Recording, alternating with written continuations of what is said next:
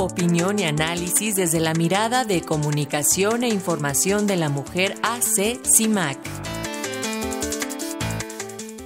Y como todos los lunes, eh, le presentamos el comentario de comunicación e información de la mujer CIMAC en voz de la periodista Sirenia Celestino, quien nos hablará sobre las defensoras indígenas de derechos humanos. Muy buenos días, Sirenia, te escuchamos.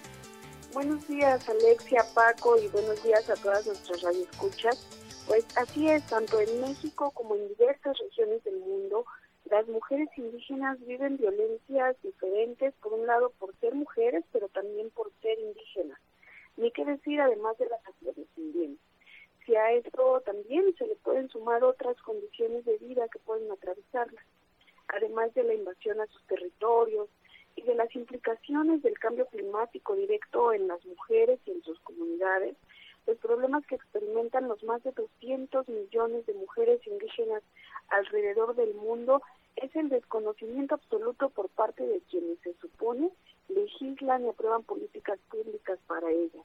No se destinan recursos para que dentro de las mismas comunidades indígenas las mujeres tengan acceso a condiciones para el ejercicio pleno de sus derechos humanos. Tan solo en América Latina, ser mujer, ser indígena y ser defensor ambiental, por ejemplo, significa una triple amenaza que deben enfrentar para sobrevivir.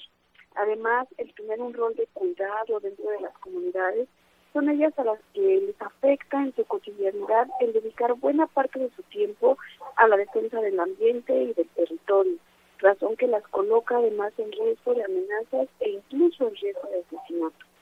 En lo que va de la administración de Andrés Manuel López Obrador, han sido asesinadas en México un total de 24 defensoras de derechos humanos. Los derechos de los pueblos indígenas a la verdad, a la justicia, a la reparación del daño, a la información y a la libertad de expresión y de los derechos de las mujeres son los que desde el sexenio de Peña Nieto y hasta ahora son las líneas de defensa más riesgosas para las defensoras. Pese a la gravedad de estos ataques, no existen muchos datos en América Latina sobre amenazas específicas contra las mujeres defensoras indígenas. La iniciativa mesoamericana de mujeres defensoras de derechos humanos ha resaltado que la criminalización, es decir, abrir procesos judiciales en su contra, es una de las violencias a las que recurren más, cada vez más, los actores que buscan frenar las luchas de las defensoras indígenas. En algunos países se les obliga a migrar incluso de sus ciudades frente a los cambios climáticos, la contaminación o frente a las violencias que se viven en sus comunidades.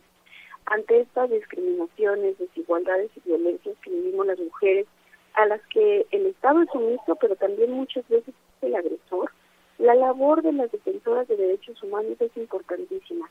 Son nuestras aliadas para proteger nuestros derechos humanos y garantizar en muchos casos el acceso a la información. Es el caso, por ejemplo, de las defensoras indígenas que son traductoras además. Por ejemplo, el trabajo que realiza Esperanza en Chiapas. Es algo que no tiene presupuesto ni de las dependencias ni de las organizaciones. No hay una partida por ningún lado para acompañar a las mujeres indígenas violentadas para que puedan denunciar y dar seguimiento a sus denuncias. Para exigir, por ejemplo, al personal de salud en los hospitales que las mujeres indígenas no sean discriminadas. Esperanza hace de traductora y abogada, aunque no tenga un título al mismo tiempo que le toca acompañar a las mujeres en su comunidad. Las organizaciones y las abogadas que trabajan con ella la reconocen por su gran habilidad como traductora, como una mujer puente. No se limita solamente a cambiar una palabra en fácil a una en español o viceversa.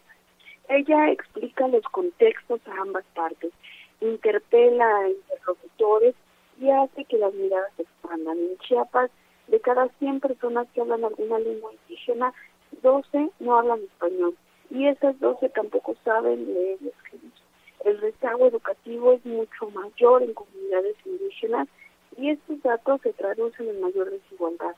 Esperanza no tiene un número exacto de mujeres que ha acompañado a poner una denuncia, a las que ha llevado a un hospital, a las que he escuchado, porque muchas veces solo es escuchar, a las que ha orientado a que entren en algún programa o toquen alguna puerta de las instituciones. Pero el trabajo que realiza es sin duda necesario en la defensa de los derechos humanos. Las, los que menos eh, lo entienden son quienes son denunciados, por supuesto. Ellos la han amenazado. Las amenazas más fuertes la llevaron incluso a entrar al mecanismo de protección para defensoras de derechos humanos y periodistas.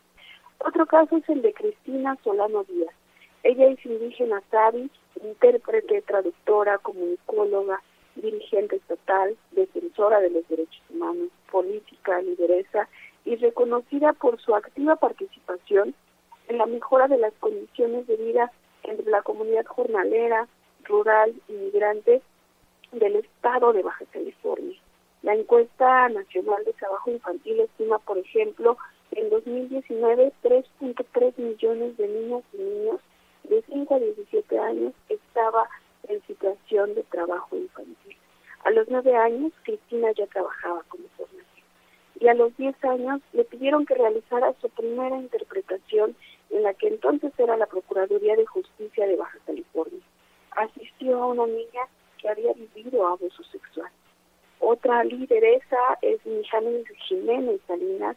Ella es musga de la Costa Chica de Guerrero, quien en 2016 tomó la presidencia de la organización Mano Amiga de la Costa Chica para el reconocimiento constitucional del pueblo afrodescendiente como un eje central para la atención de mujeres, jóvenes y niñas afromexicanas. En la comunidad, de acuerdo con el Censo eh, de Población y Vivienda de 2020, Guerrero ocupa el primer lugar con población reconocida como afromexicana y afrodescendiente. Mijane es promotora de las acciones afirmativas para este pueblo. Fue durante las reuniones de la OEA y la Cumbre de las Américas que se supo sobre las candidaturas políticas para esta comunidad. Es decir, además promueve los derechos políticos y electorales para las mujeres afromexicanas. Recientemente, en el marco del Día Internacional de los Pueblos Indígenas del Mundo, las y los expertos de la ONU señalaron que históricamente las mujeres indígenas han sido lideresas comunidades. La preservación de las comunidades, valores, formas de vida de los pueblos indígenas depende de las mujeres y niñas que recuperan esos roles de liderazgo dentro de sus comunidades. Son quienes han defendido, por ejemplo, a niñas contra el matrimonio infantil o a las trabajadoras indígenas por sus derechos laborales. Pero vale la pena preguntarnos, ¿cómo se defienden las mujeres indígenas ante la desprotección de las autoridades estatales? ¿Qué las motiva a seguir pese al riesgo que enfrentan por esta labor? Tejer redes y el autocuidado son herramientas para su defensa, pero su motivo principal sea quizá seguir siendo aliadas por todos. Les invito a visitar nuestro micrositio Aliadas Defensoras de Derechos Humanos y Periodistas. Muchísimas gracias por la escucha. Gracias a ti, Sirenia, como siempre es un gusto y gracias por comentarnos y darnos esta información tan importante. Nos escuchamos la próxima semana. Un abrazo para ustedes. Excelente semana. Igual para ti.